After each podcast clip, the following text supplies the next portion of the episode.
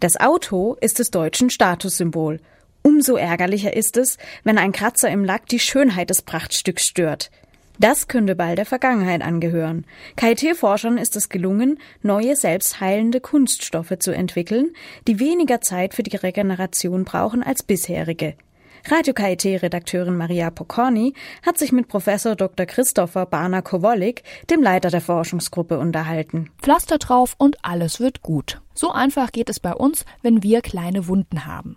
Okay, ganz so leicht ist es mit einem Autokratzer nicht, aber trotzdem ist es der Forschungsgruppe um Professor Dr. Christopher Barner-Kowolik am KIT gelungen, Materialien herzustellen, die ihre ursprüngliche molekulare Struktur wiederherstellen können und zwar schneller als bisherige Systemansätze. Wie genau das funktioniert, erklärt Professor Barner Kowolik mit Hilfe von Spaghettis. Stellen Sie sich ein Netzwerk von Spaghettis vor, die alle miteinander verbunden sind, ein Teller Spaghetti. Und jetzt stellen Sie sich vor, Sie schneiden mit einem Messer durch diese Spaghetti hindurch. Dann sind die aufgetrennt und an der Stelle gibt sich eine Lücke sozusagen in diesem Spaghetti-Teller. Jetzt haben wir sozusagen Spaghetti hergestellt, die spezielle Sollbruchstellen haben auf einer molekularen Ebene, die liegen eng, sehr eng zusammen. Und wenn diese Säulenbruchstellen auseinander gerissen werden mit Gewalt, dann können diese Sollbruchstellen bei erhöhter Temperatur wieder zusammenkommen und wieder eine Verbindung eingehen, sodass der Defekt auf der molekularen Ebene geheilt ist. Das führt dazu, dass das Material beim Erwärmen an dieser Stelle sehr weich wird, dadurch fließfähiger wird und dann bilden sich wieder die alten ursprünglich vorhandenen Bindungen aus. Die Spaghetti sind sozusagen wieder ganz und wenn man abkühlt, hat das Ganze seine ursprüngliche Festigkeit zurückerlangt. Die Karlsruher Forschungsgruppe nutzt zum Herstellen selbstheilender Materialien die Möglichkeit, kleine Moleküle durch eine umkehrbare chemische Reaktion zu einem Netzwerk zu verknüpfen. Dieses Verfahren lässt sich beliebig oft wiederholen und dauert nur wenige Minuten. Dafür muss das spezielle Material an der betroffenen Stelle erhitzt werden.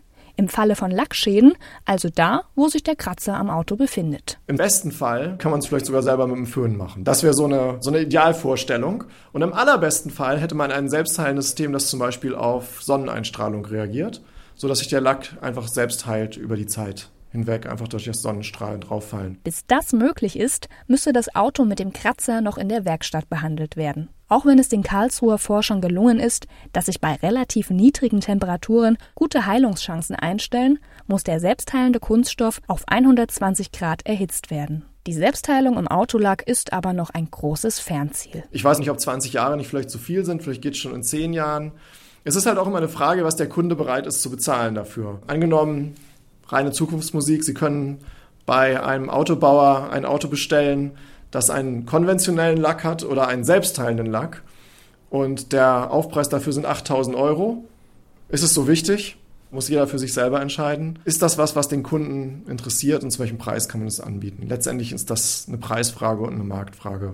Immer wenn sich neue Technologie durchsetzen soll, und es ist gar nicht gesagt, dass sich diese Technologie durchsetzt, ist das natürlich immer ein langer Weg. Denn nicht alles, was technisch oder wissenschaftlich machbar ist, ist tatsächlich am Ende bezahlbar. Bei der Selbstheilung vom Autolack spielt nicht nur das polymere Material eine Rolle, sondern auch Komponenten wie Farbpigmente, die das Ganze beeinflussen können.